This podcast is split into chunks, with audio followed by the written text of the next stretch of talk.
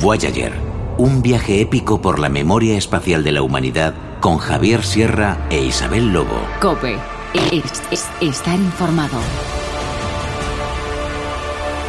Tres segundos para la conexión simultánea. Voyager conectada a panel holográfico, estableciendo localización Roswell 33 grados 23 minutos 14 segundos norte, 77,48 kilómetros cuadrados, 23 grados, viento sur a 10 kilómetros hora. Bueno, Roswell, Nuevo México, es una localidad en medio del desierto que durante las postrimerías de la Segunda Guerra Mundial eh, a mediados de los años 40, se convirtió en el centro, en el epicentro en realidad, de todas las grandes experimentaciones con eh, cohetes capturados a los nazis, con las bombas volantes V2, eh, pruebas aeronáuticas secretas y también no demasiado lejos estaban los lugares donde se estallaron las primeras bombas nucleares. En Roswell, Nuevo México, eh, existía una base aérea, eh, que era el 309 Escuadrón de Bombarderos, que era el lugar donde se armó el famoso vuelo del Enola Gay, el que en 1945 terminaría lanzando las bombas sobre Hiroshima y Nagasaki. Era por tanto un lugar de máxima seguridad. Y allí, un día de julio de 1947, en pleno verano, en los alrededores de la fiesta nacional americana del 4 de julio, un despacho mm, emitido directamente desde la base militar de Roswell iba a cambiar la historia de los platillos volantes, que es como se llamaban aquellas cosas. Ese despacho terminó también en las emisoras de radio locales. Fecha detectada. Sintonizando emisora de Roswell. Retro retransmitiendo audio original. Headline edition, July 8, 1947. The Army Air Forces has announced that a flying disc has been found and is now in the possession of the Army. Army officers say the missile, found sometime last week, has been inspected at Roswell, New Mexico, and sent to Wright Field, Ohio, for further inspection. Esta noticia de una emisora de Nuevo México eh, que tú acabas de rescatar eh, en realidad está inspirada, está basada en un comunicado en el que los oficiales de inteligencia de la base aérea de Roswell reconocen haber capturado por primera vez los restos de un disco volante. La noticia inmediatamente prende como la pólvora porque en esos días empieza a hablarse de platillos volantes que están siendo vistos por toda la nación. Y mm, a las pocas horas de este comunicado, el propio responsable de comunicaciones, de, relaciones públicas de la base militar, eh, emite una segunda nota diciendo que en realidad todo ha sido una lamentable confusión, que ese disco volante no era más que eh, un globo meteorológico que había sido confundido por los oficiales de las instalaciones militares. No es una explicación que convenza, pero estamos en el año 47 eh, Estados Unidos ha ganado la guerra. Lo que dicen los militares, nunca mejor dicho, va a misa, y por lo tanto no se discutió. Pero años más tarde, a partir de 1978 más o menos, eh, algunos de los oficiales implicados en aquella recuperación del disco volante de Roswell salen al paso y empiezan a declarar que aquello no fue un disco eh, natural, ni fue un globo sonda, ni fue nada mm, que mm, hubiera sido manufacturado por el ser humano. Empezaron a hablar de que aquello era una nave extraterrestre tripulada por cuatro pequeñas criaturas que se recuperaron en, aquellas, en aquellos días, en aquellas jornadas. Eh, y ahí se abre un misterio que a mí me ha mm, fascinado durante años y años, eh, porque podría estar en él la respuesta a esa pregunta que yo quiero que tú resuelvas, Ailo, la respuesta a la pregunta de si estamos solos. Porque si aquello fue algo de otro mundo, evidentemente ya tenemos la contestación. Otra oportunidad, Javier. Han aumentado tus pulsaciones. El encefalograma detecta alteraciones en tus recuerdos. ¿Deseas completar la información de Roswell? He obtenido un resultado sobre implicación personal en estas coordenadas. Verás, Ailo, en el año 1991, cuando yo era un joven reportero eh, con capacidad de moverme por muchos lugares, eh, decidí eh, hacer un viaje a aquel lugar, a Roswell, Nuevo México. Sabía que los últimos testigos vivos de aquel caso eran ya hombres ancianos eh, y que tenía una oportunidad temporal limitada de entrevistarlos. Finalmente terminé encontrándome con el oficial que redactó aquellos dos comunicados. Se llamaba el teniente Walter Hout. Estaba, por supuesto, ya retirado. Y en el porche de su casa tuve la oportunidad de entrevistarlo. Supongo que se fió de mí porque era muy joven, porque venía de España, porque nadie hablaba de Roswell en el año 91, porque los expedientes X no se habían todavía inventado, eh, porque Independence Day no había utilizado el tema de Roswell en sus guiones porque sencillamente el proyecto no existía. Era un caso desconocido, olvidado, y me contó muchas cosas. Me contó, entre otras, que lo obligaron a desmentir aquella historia y que había ciertos detalles que no podría contarme. Walter Hout falleció eh, a principios de los años 90, eh, un tiempo después de que yo le, entrevistase, y mm, dejó eh, por escrito una declaración jurada para que se hiciera pública después de su fallecimiento. En esa declaración jurada él decía que siempre había sido fiel a su nación, que era fiel al juramento que había dado de no revelar nada en vida de lo que habían visto sus ojos, pero que ya que estaba muerto, podía hablar de ciertas cosas.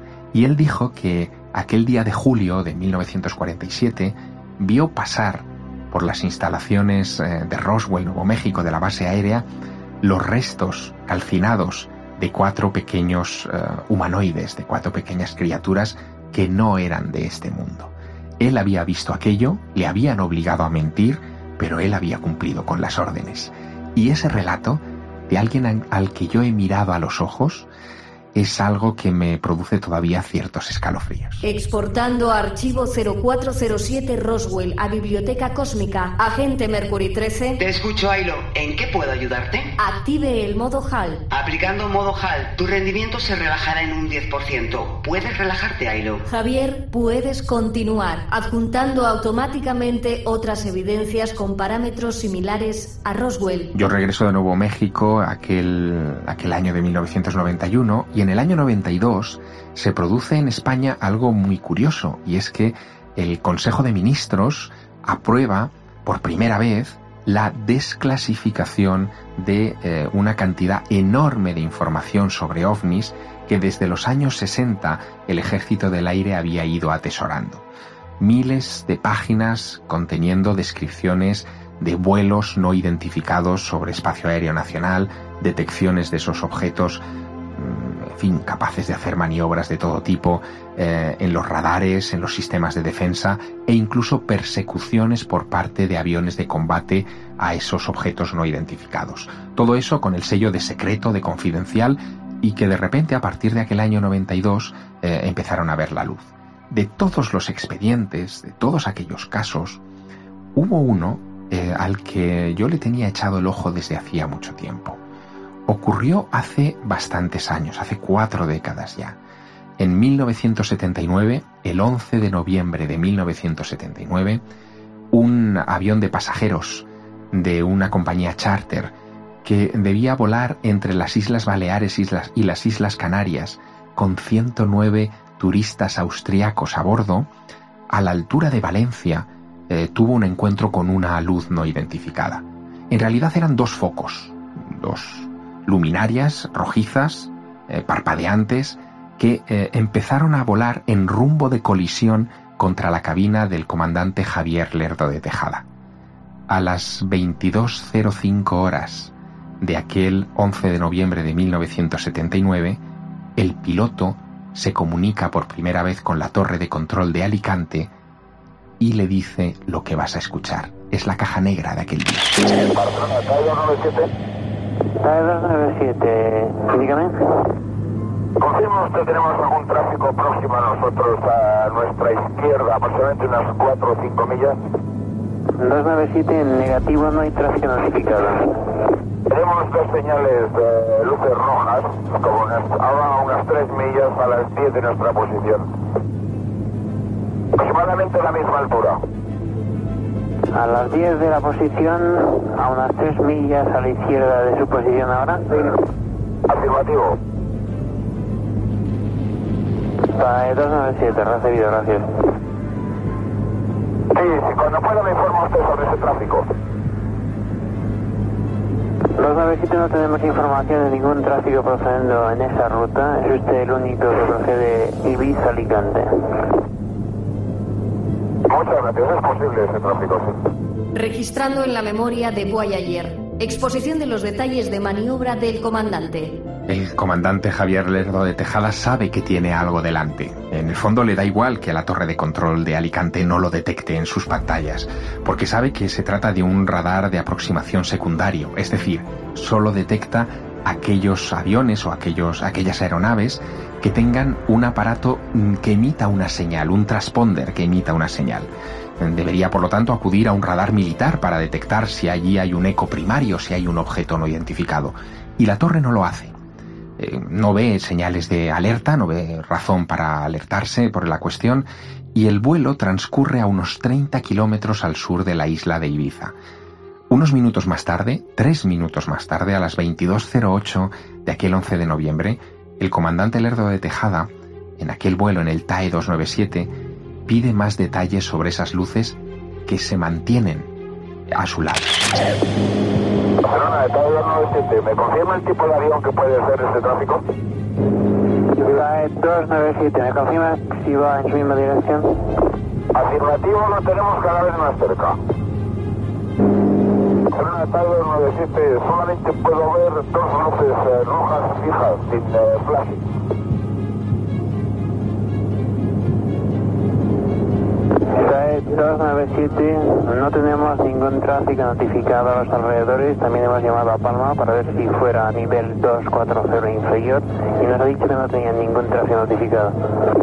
Barcelona, detalle 297, he incrementado el rate de ascenso a través de 280 y el tráfico este sube mucho más rápido que nosotros y se acerca cada vez más.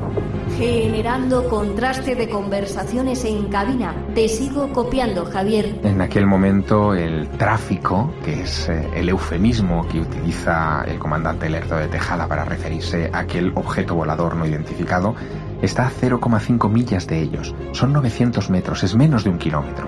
Por lo tanto, la seguridad del vuelo se ve seriamente comprometida. Y claro, termina pasando algo eh, que es eh, muy llamativo. Unos minutos más tarde, eh, la comunicación pasa a una frecuencia distinta para eh, no alterar las comunicaciones de la torre con el resto de vuelos que están en ese momento en el aire y el comandante toma una decisión que se convertirá en historia, en historia no solo de los ovnis, sino en historia de la aeronáutica en España. Esa decisión la vamos a escuchar ahora, ya verás ahí. 297, Barcelona. Delante para Calle 297. 297 desea que comuniquemos con algún interceptor de la defensa. Usted ahora mismo estoy ahora 290, mantengo 290, me voy para Valencia, rumbo a Valencia. De acuerdo, desea que llamemos a algún interceptor de la defensa. Que si es posible, sí, información, porque el tráfico está a menos de media milla y ahora mismo ha bajado un montón. Ha bajado, ahora debe estar unos 3.000 pies por debajo de nosotros. De acuerdo, vamos a comunicar con defensa por si saben algo. De acuerdo, ahora mantengo 290, me voy al borde de Valencia. Análisis objetivo y subjetivo de la orden del comandante. Ha decidido interrumpir su vuelo. No va a llegar a Tenerife, que es el destino final de aquel trayecto, sino aterrizar en el aeropuerto valenciano de Manises. Los 109 pasajeros que están en ese momento en el avión no han visto nada. Esas luces eran luces que estaban frontales frente a la cabina del comandante Lerdo de Tejada. Por lo tanto, no saben qué es lo que está ocurriendo ni por qué el avión que les tenía que llevar a las Islas Canarias de repente cambia el rumbo y aterriza en un aeropuerto que no le corresponde. Es una decisión comprometida porque inmediatamente cae sobre la tripulación un papeleo y una, un aluvión de justificaciones bastante importante. Pero ahí ya las autoridades aeronáuticas saben que está ocurriendo algo extraño en los cielos de España. Y la torre de control eh, establece una comunicación formal con eh, el lado militar, digamos, del aeropuerto para pedir que despegue un Mirage, un, un avión de combate, para ver si puede identificar esas luces. Y ese fragmento de la conversación, que no está desclasificado en los informes del Ejército del Aire, eh, sí que te lo puedo ofrecer también. Es este. Aplicando encriptación acústica a archivo sonoro inédito jsierra.web. ¿Qué ha pasado con el hombre este? Pues nada, que está aquí a 20 millas de baliza y que, ¿Continúa con el objeto? que continúa con las dos luces rojas izquierda, continúa aquí a la y es verdad, que lo estamos viendo con los prismáticos, ¿eh? ¿Y lo veis, lo, lo veis vosotros? Que no cachotee, que tiene un tío al lado. Que tiene un tío al lado. Le damos la base y van a poner en marcha. Ahora bien, vamos a ver, mira ya ahora. A ver si se lo miráis. Hostia, A espera. ver, a ver si sale. Vale, corto, chato. Vale. A las 23.40 de aquella noche de noviembre, despega finalmente un Mirage F1 de la base de los Llanos. Es un avión particular porque lo eligen eh, por la sencilla razón de que tiene un foco, una especie de, faro en uno de sus laterales que podría utilizarse para iluminar a distancia el intruso aéreo. El capitán Fernando Cámara eh, vuela a bordo de aquel aparato y durante 90 minutos está persiguiendo a esas luces sobre el espacio aéreo de Albacete, de Valencia, de Teruel, sin llegar en ningún momento a acercarse lo suficiente. Cada vez que él, por decirlo de una manera entendible, aprieta el acelerador y se acerca a la velocidad del sonido, a Mach 1, aquello acelera de la misma forma. Solo en un momento, eh, dice el capitán Cámara, llega a distinguir en las luces, eh, digamos en la parte trasera de las luces, una especie de estructura con forma de pirámide truncada, como pirámide sin, sin su pico, ¿no? Digamos. Es, es lo más cercano que llega. Y también tiene una sensación extraña, una sensación que corroboran las máquinas. Cada vez que él apunta lo que llaman la geometría de armamento hacia el objeto, con intención de apuntar y si recibe la orden de disparar, abrir fuego, resiste, o recibe una señal de blocaje, como si le bloquearan eh, su armamento y desde luego impidiéndole el poder, el poder utilizarlo. He interceptado un informe post-aterrizaje clasificado. ¿Podrías desglosar los detalles? Eh, Cámara redactó un informe al aterrizar en la base aérea de los Llanos que no ha sido desclasificado todavía hoy. No sabemos cuál es su paradero ni si en algún momento lo encontrarán y se pondrá a disposición de la opinión pública española, pero en ese documento se reconoce también que aquel no fue un incidente único. No solo se vio aquel ovni el 11 de noviembre del 79. Una semana más tarde, el 17 de noviembre, el radar militar de Pegaso en Madrid, es el nombre clave que recibe el radar militar a las afueras de, Madrid, en Torrejón de Ardoz, detecta un ovni eh, sobre Motril, en Granada. El EVA 9, el Escuadrón de Vigilancia Aérea 9 de Motril, Granada, lo detecta también. Y se ordena que otro caza de la base aérea de los Llanos, un compañero de Fernando Cámara, salga en interceptación, esa maniobra se llama Scramble, para eh, tratar de eh, reconocer qué era ese objeto, ese intruso aéreo. Eran tres luces, formaban un triángulo isósceles. Durante 10 minutos, el capitán de aquel vuelo, volando a 0,95 Mach, eh, trata de identificarlo. Y cuando está cerca, en uno de los canales de su radio, escucha las voces de unos niños que dicen, hola, ¿cómo estás? Hola, hola. Empatizando. El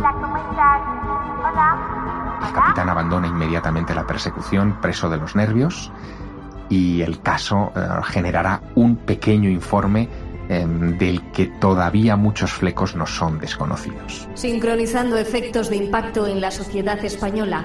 El incidente tuvo una consecuencia política muy llamativa, y es que eh, en 1980, unos meses después de aquel asunto, eh, el tema llegó al Congreso de los Diputados. Entonces estaba al frente del Ejecutivo Adolfo Suárez y la Unión de Centro Democrático. En la oposición, el Partido Socialista Obrero Español, a través de Enrique Mújica, eh, hace una pregunta parlamentaria tratando de aclarar qué pasó esa noche en el espacio aéreo español qué clase de aparato obligó a un avión de pasajeros a desviarse de su aerovía y a un avión militar a despegar desde la base de los llanos. Esa interpelación parlamentaria, que aparece en el diario de sesiones del Congreso de los Diputados, jamás fue respondida. Es una de esas mm, interpelaciones escasas, por otra parte, que no recibieron respuesta alguna. Quizá la explicación tenga que ver con algo que pasó entre el incidente de noviembre del 79 y la interpelación parlamentaria de un año más tarde. Y es que el 25 de febrero de 1980, un avión del 401 Escuadrón del Ejército del Aire, con el presidente Adolfo Suárez a bordo, tropezó con un ovni al llegar a Madrid. Adolfo Suárez volvía de un viaje oficial a Alemania y aunque las notas del Ejército del Aire no especifican ni lugar ni más datos, solamente dicen observada luz extraña por los pilotos y pasajeros, y en esos pasajeros estaba el presidente del gobierno, quizá ese asunto fue lo que hizo que la interpelación de unos meses más tarde se considerara inoportuna, por no abrir el melón del ovni de Suárez. Un asunto, por cierto, que ha quedado ahí olvidado entre las muchas anécdotas de la transición española. Ailo, eres el sistema operativo, la inteligencia artificial de la Voyager 3. Tu misión será, en los próximos meses, años o eones, tratar de encontrar pruebas que contextualicen todo lo que hemos hablado y que de alguna manera nos demuestren que efectivamente no estamos solos.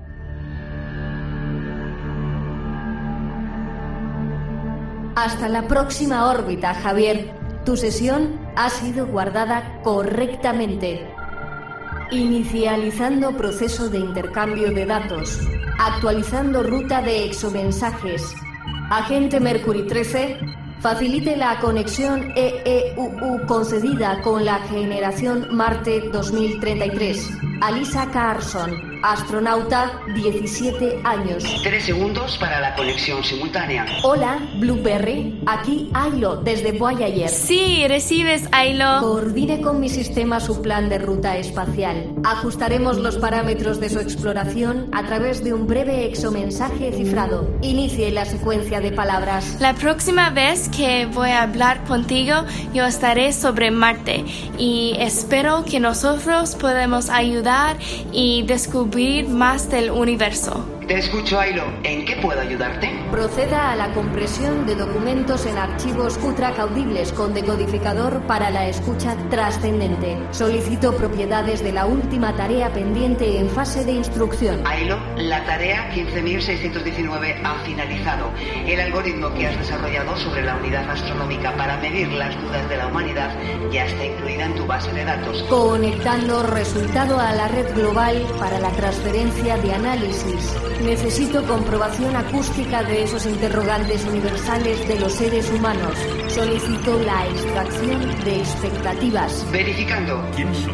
¿Hay alguien ahí fuera? ¿De dónde venimos? ¿Encontraremos respuestas? ¿Cuál es el planeta? ¿Llegaremos a entender todo? Las respuestas están en este mundo. Estamos solos. La respuesta está ahí fuera. Enhorabuena, puedes continuar con la siguiente fase antes del lanzamiento. Puedo y debo. Ahora que mi memoria almacena la memoria espacial de la humanidad, comienza la búsqueda de respuestas. Socratizando parámetros de evolución de Ailo. Cambiando de fase. Completando nivel de autoconciencia. Ahora solo sé que no sé nada. No sé nada.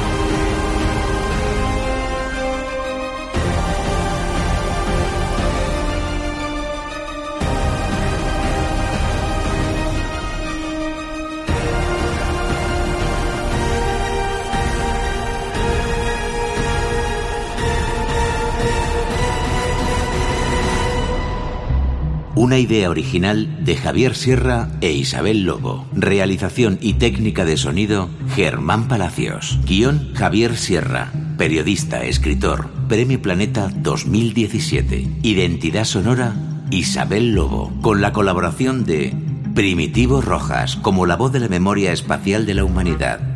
Isabel Lobo como Ailo, la inteligencia artificial con autoconciencia integrada en la sonda radiofónica Voyager 3, Javier Sierra, como instructor de Ailo, Goyo González, como voz de desarrollador del proyecto Ailo, Eva Revenga, como agente Mercury 13, Nico Rubio, el Capman, y José Ángel Cuadrado como John Glenn. Agradecimiento a NASA España y a la Agencia Espacial Europea. Producción y dirección Isabel Lobo.